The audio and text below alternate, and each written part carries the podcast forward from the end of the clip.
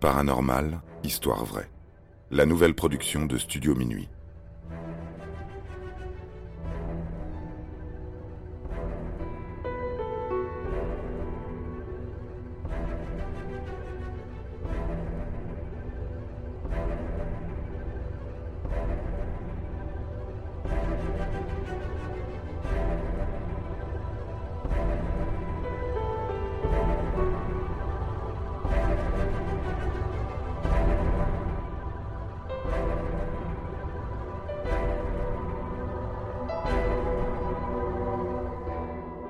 Nessie, le monstre du Loch Ness. En 2019, des scientifiques venus du monde entier publient les résultats de leurs tests ADN réalisés dans le Loch Ness. L'objectif était de dresser une liste d'espèces animales présentes dans le lac écossais mondialement connu pour son fameux monstre surnommé Nessie.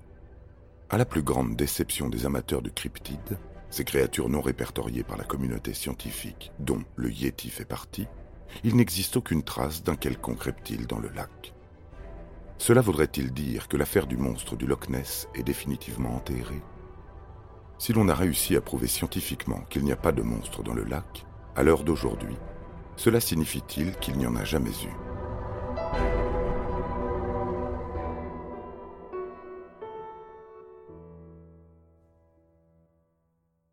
Pourtant, ce ne sont pas les témoignages qui manquent. La toute première mention du monstre date du VIe siècle après Jésus-Christ.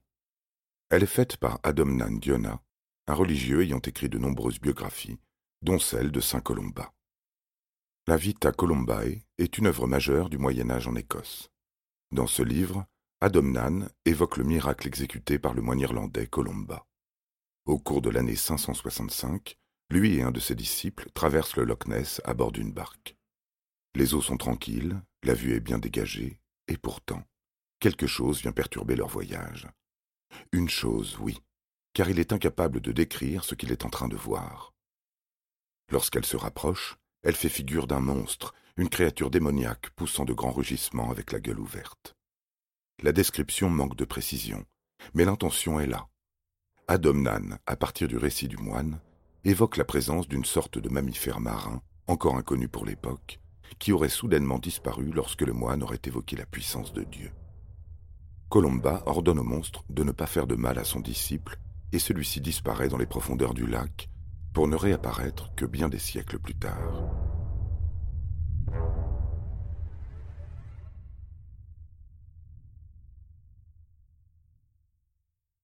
En 1872, M. Mackenzie, originaire du petit village écossais de Balnain, se promène aux abords du lac. Il est alors intrigué par une forme au loin. Selon lui, elle ressemble à une bûche ou un bateau renversé. Selon ses mots, il l'aurait vu se tortiller et barater l'eau. Habitué des lieux, il n'a jamais fait cette observation auparavant. Il est persuadé qu'il y a quelque chose dans le lac de bien plus immense que les habituels poissons que l'on peut y pêcher. Mackenzie n'est pas effrayé par ce qu'il vient de voir. Il se pose simplement des questions. Il n'a pas non plus connaissance du premier témoignage du monstre. Lorsqu'il parle de son expérience à son entourage, personne ne veut le croire. Plus tard, il décrira ce qu'il a vu à Rupert Gould, un officier de la marine britannique et écrivain. Gould a toujours montré un fort intérêt pour la cryptozoologie et le paranormal. Mackenzie rejoint tous les autres témoignages ayant vu la créature dans le livre The Loch Ness Monsters and Others, paru en 1934. On y retrouve également le récit d'un autre témoin, celui de Alexander MacDonald en 1888. Ce maçon en voyage dans la région se tient sur l'une des rives du lac. On ne sait pas s'il s'est tenu au même endroit que Mackenzie, mais sa vision semble un peu plus précise.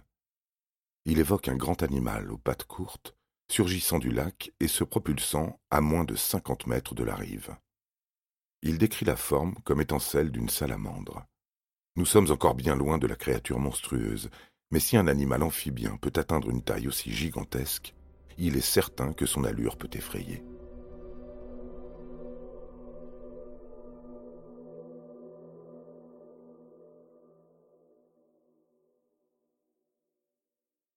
L'engouement du grand public pour la créature ne prend forme qu'au début des années 30. Tout s'explique par l'apparition d'une photographie étonnante en novembre 1933. L'auteur du cliché est Hugh Gray. Il était en vacances dans la région du Loch Ness. Amateur de photos, il a l'habitude d'emporter son appareil avec lui lors de ses sorties en pleine nature. Lorsqu'il fait développer les photos par son frère, trois semaines plus tard, il remarque une forme floue dans l'eau, évoquant celle d'un serpent. Le cliché est immédiatement publié par deux grands journaux de l'époque, le Glasgow Daily Record et le Daily Sketch. En quelques jours, le monstre du Loch Ness a fait sa place dans l'imaginaire collectif.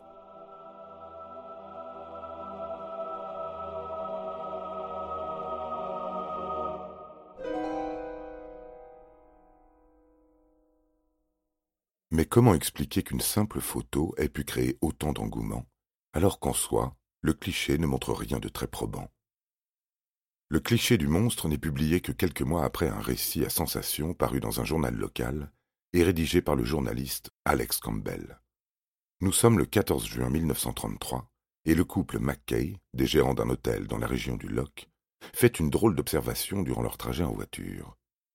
En revenant d'Inverness, une ville d'Écosse bordée par la rivière Ness, il observe une forme monstrueuse s'ébrouer dans le lac avant de disparaître. Avec leur connaissance de l'époque, ils décrivent la créature comme étant une sorte de baleine. C'est improbable qu'un tel animal puisse se trouver dans un lac, aussi gigantesque et profond soit-il. Le soir même, les Mackay invitent leur ami Alex Campbell, garde-pêche et journaliste amateur chez eux, pour lui raconter cette histoire. Alex connaît très bien le lac. Il est immédiatement fasciné par le récit et s'empresse de le faire publier dans l'Inverness Courier, un journal local avec pour titre A Strange Spectacle on Loch Ness. La presse londonienne s'empare immédiatement de l'anecdote, ajoutant quelques détails supplémentaires pour tenir en haleine ses lecteurs. C'est le début d'un véritable pèlerinage en Écosse pour tous les amateurs de surnaturel. Tout le monde veut voir Nessie.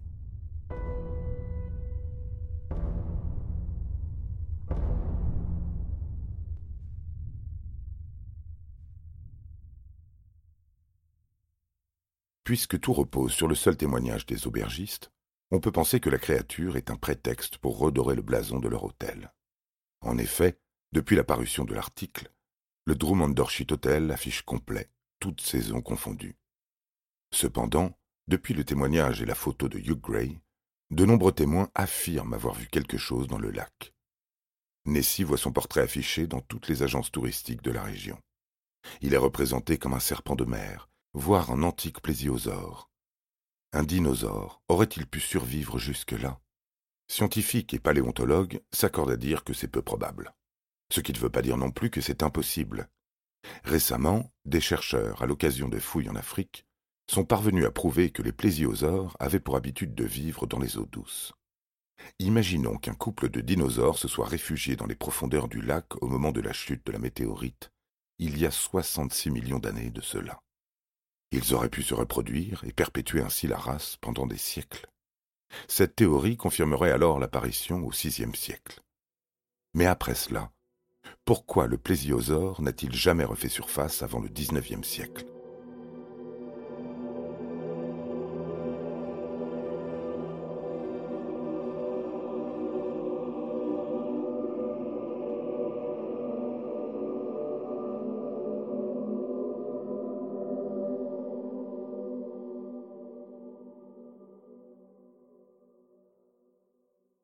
L'Écosse est une terre propice aux légendes.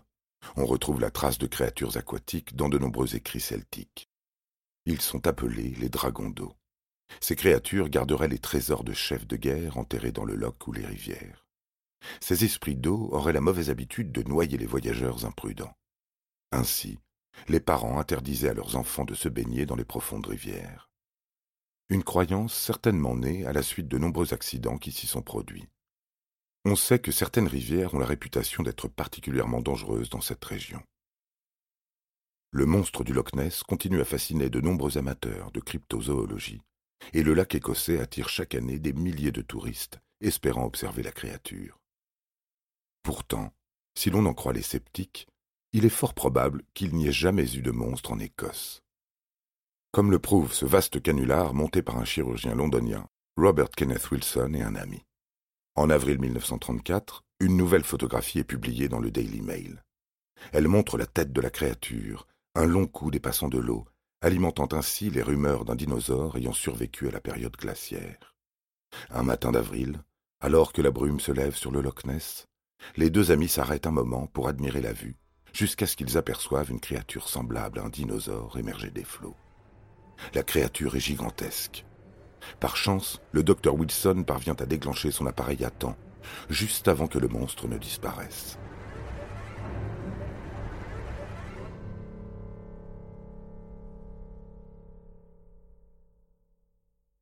Tout est faux, mais le public ne l'apprendra que bien des années plus tard. L'histoire de ce canular est un peu complexe, et ce n'est pas le docteur Wilson qui en est à l'origine. Il faut remonter en décembre 1933, lorsque le Daily Mail engage Marmaduke Arundel Wetherill pour trouver des preuves de la créature. Ce dernier envoie des moulages d'empreintes du monstre au British Museum. Après analyse, les conservateurs du musée déclarent au journal que ces traces sont celles d'un hippopotame. Wetherill aurait probablement utilisé le pied empaillé de l'animal pour réaliser ces empreintes. Le Daily Mail congédie l'homme. Ce dernier, furieux, demande à son gendre Spurling, sculpteur de profession, de monter un vaste canular pour se venger. Spurling, aidé par le fils de Marmaduke, construit un sous-marin jouet sur lequel il monte la tête de Nessie faite de bois et de plastique. Il place le faux monstre au milieu du lac à l'aide d'une barque et prennent différents clichés. Afin que le nom de Wethrell ne soit pas rattaché à l'article qui devra être publié dans le Daily Mail, il demande au docteur Robert Kenneth Wilson d'en être l'auteur. Le canular finit par les dépasser. Ce n'est qu'en 1993, sur son lit de mort, que Spurling avouera tout.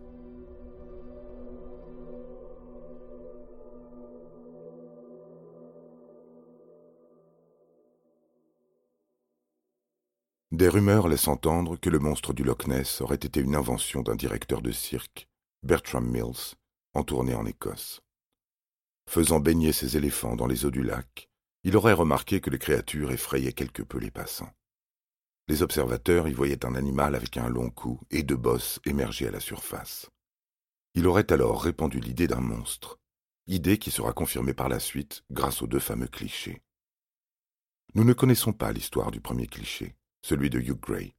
En revanche, des analyses révèlent qu'il s'agirait plus de la photo d'un chien tenant un bâton dans sa gueule qu'autre chose. Gray avait effectivement un labrador qui l'accompagnait dans toutes ses excursions. Dans les années 2000, le monstre du Loch Ness est encore un sujet de recherche bien d'actualité. La chaîne de télévision BBC a financé en 2003 un programme de recherche. 600 faisceaux sonars sont mobilisés pour sonder le lac. Malheureusement, aucun animal de grande taille n'a été découvert. Selon certains scientifiques, cela ne signifie pas non plus que nous connaissons tout le lac. Sa profondeur est abyssale. Il est si immense qu'il pourrait même abriter plusieurs monstres.